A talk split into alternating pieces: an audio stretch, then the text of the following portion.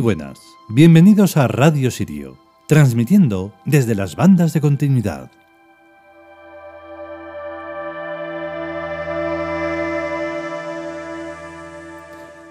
Pues nada, estos días atrás no ha sido posible por diversas cosas hacer el capítulo correspondiente. Tenemos grabado el que sigue a los dioses chinos, pero como quiero preservarlo porque estamos todavía con las sonoridades, pues eso, hay que hacer tiempo. Y entre que ha habido toses y demás, pues no era posible.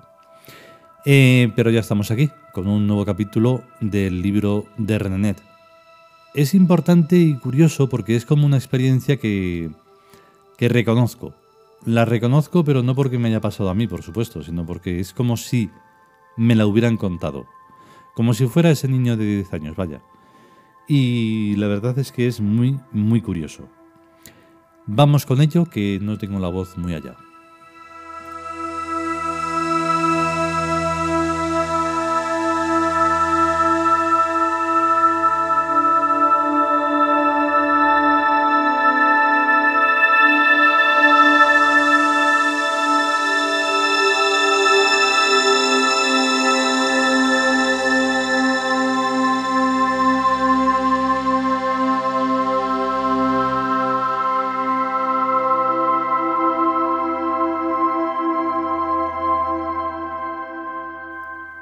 Libro de Renenet.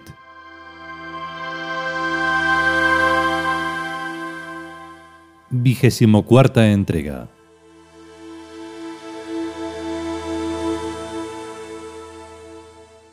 Cirios.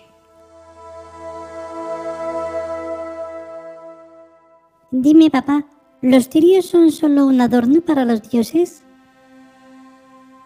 ¿Un adorno? Los cirios son bellos.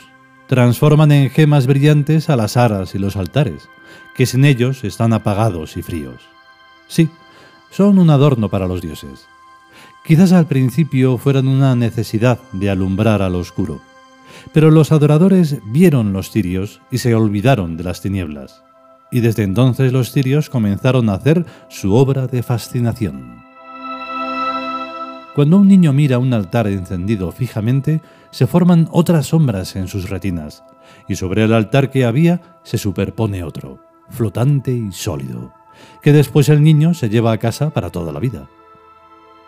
Como este segundo altar no es observable del modo corriente, ya que si lo miras del lado derecho el altar entero se te escapa hacia la derecha, y si lo miras hacia el lado izquierdo el altar entero se te escapa hacia la izquierda, y lo mismo si lo miras en la parte de abajo y en la parte de arriba, ese altar permanece siempre para ti presente y desconocido, y es un reto a tu deseo de verlo. Cuando seas mayor podrás razonablemente dejar de creer en lo que el altar que viste representa, pero jamás podrás apartar de ti el segundo altar que te dieron los tirios. Esto lo saben muy bien los dioses, y por eso hacen que les enciendan cirios. No temas que sea una trampa. Todos los dioses están en tu corazón, y desde allí hacen lo que más te conviene. Tú ahora mismo eres un niño chico de 10 años, pero tu corazón es tan antiguo como el mundo, y él sabe todas las cosas. Me sospecho que a lo mejor tú no crees mucho en los dioses. No disimules. Pero eso no importa. Tú existes. Entonces, ya está. Que creas o no, ni añade ni quita.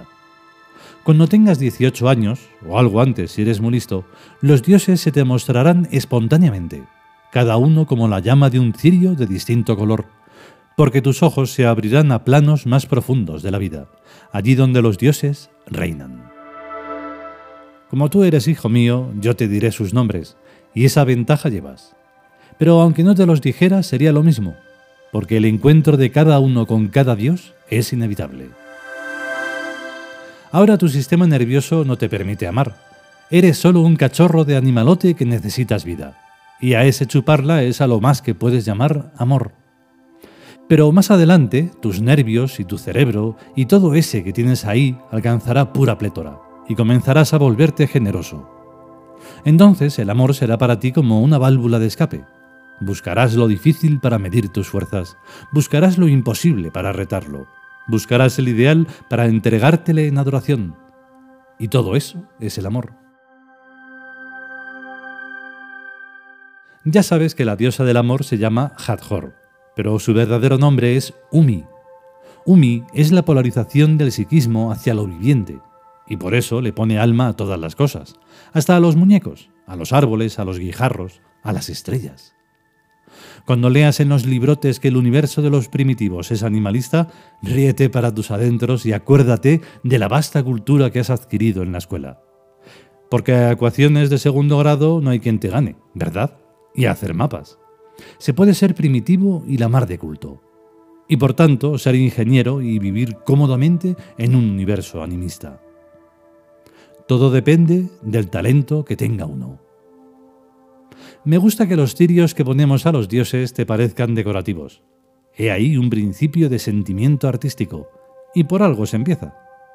Pero todavía me gusta más que ya pienses si tal vez son solo un adorno, Aparte de lo que te he explicado, no te voy a decir más nada a este respecto, porque si son o no son solo un adorno, debes averiguarlo tú. Y si me callo, lo averiguarás. Como verás, lo que sí es importante es que a tu modo y en tu medida, tú me amas. Porque cuando las personas se aman, da gusto hasta equivocarse juntos. En el error, pero juntos. En el absurdo, pero juntos. En la verdad, pero juntos si las personas se aman, todo lo demás tiene una importancia muy secundaria. Hasta cuando tú haces alguna trastada y yo te zurro, aunque a ti se te salen las lágrimas de tus ojos, no pierdes confianza en mí, ¿verdad? Porque en el fondo sabes que te amo. Y a mí me pasa lo mismo aunque te zurre. Porque cuando se ama, todo tiene sentido. Todo es coherente. Ya te explicaré lo que es ser coherente. Todo vale. Pero cuando no se ama, todo está como roto, fraccionado, y la vida es como un hermosísimo jarrón hecho añicos y recompuesto de mala manera con pegamento. ¿Tú me entiendes? Pues mira, en este planeta por donde anda la gente hay gente de dos clases. Dos. Esta y esta. Primero no te confundas con esto de las dos clases, que eso de dividir a la gente en dos clases está ya muy visto los que fuman y los que no, los que llevan sombrero y los que no lo llevan, los ricos y los pobres, los buenos y los malos, los que esto y los que no esto, los que lo otro y los que no lo otro. En fin, ya tú me entiendes. No es por ahí por donde voy, porque al fin y al cabo el mismo que lleva sombrero puede no llevarlo, y el mismo que fuma puede no fumar, y el mismo que es bueno para unas cosas puede ser un bicho malo para otras. No, a lo que yo me refiero es a algo más profundo, más como lo que arde y lo que no arde. Verás, esto es una gran fuente de la que sale un río, y allá abajo, 100 o 200 kilómetros más allá, van los animales y beben en el río. Imagina que la fuente fuera una persona, y que los animales fueran también personas.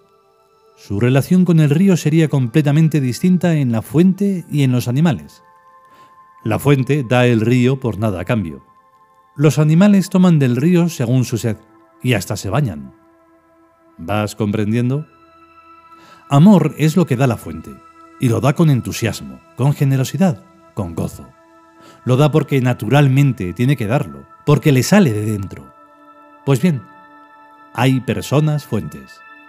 Y las demás personas que no lo son, o son personas grifos con su contador de agua correspondiente que marca el precio que hay que pagar por sus servicios pero incluso las mismas personas grifos toman su agua de las personas fuentes, que tienen su único premio en ser como son. Tú no te confundas nunca en la vida, chavalito. Aprende pronto a distinguir lo que es una fuente de lo que es un grifo. De los grifos nunca salen ríos. Hasta los más grandes tienen un contador allá adentro. Cuando yo era chiquinino, nos decían los buenos padres en mi colegio que hiciéramos sacrificios e hiciéramos esto y lo otro y cosas así. Y cada uno teníamos nuestra libretita donde íbamos apuntando las cosas buenas que hacíamos, muy convencidos de que en el cielo nos pagarían debidamente. La libretita era nuestro libro de contabilidad, el contador. Yo daba de limosnas el 10% de mi asignación semanal y el aceite que podía robar en casa. No me veas el capitalazo que tenía yo ya en el cielo. Y la cosa era que me gustaba, que no me costaba ningún sacrificio hacerlo. Pero estaba convirtiéndome en un horrible niño grifo, en una de esas fuentes de agua mineral que van y la embotellan y las venden. Por eso te digo que hay contadores que no se ven. A mí me gustaría que algún día fueras una fuente, de las salvajes, de las sin civilizar. No por nada, sino porque da un gusto. O hablando más llanamente, me gustaría que fueras un dios. A ver si te vas a creer que los dioses son unos narcisistas que nada más les gusta que les pongan velas y que la gente se arrodille delante. ¿Qué va? Un dios es otra cosa. Un dios es un ser que ama, que es capaz de amar, y además que no tiene más remedio que hacerlo porque el amor le sale de dentro. Lo de los cirios es un adorno, que sirve para significar de alguna manera que allí está la divinidad. Ser Dios es la mayor de las suertes, pero no por lo que la gente se imagina o ve solo superficialmente, sino por una verdad honda como una luz.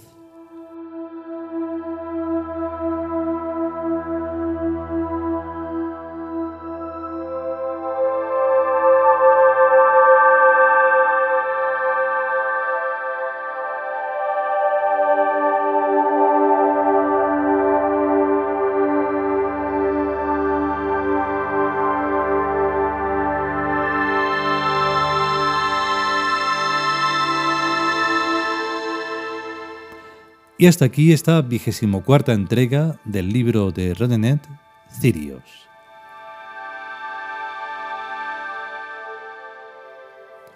Sí, son elementos decorativos, pero son elementos muy importantes. Cada cosa que, que, para nosotros sea importante, lo es. A veces es un misterio y a veces es sencillamente porque nos gusta. Y ese gusto, si pues es de buen gusto, si está bien, es em, práctico, pues es aún más interesante que esté ahí. Entonces, claro, en un, en un templo, lo que consideremos templo, templo no es una iglesia solamente, eh, de hecho una iglesia prácticamente no es un templo, más que nada un, centro comercial más, donde se comercia precisamente con cosas que no, que no se debería de comerciar, pues em, eso, lo que es un templo puede ser cualquier cosa que uno guste que sea.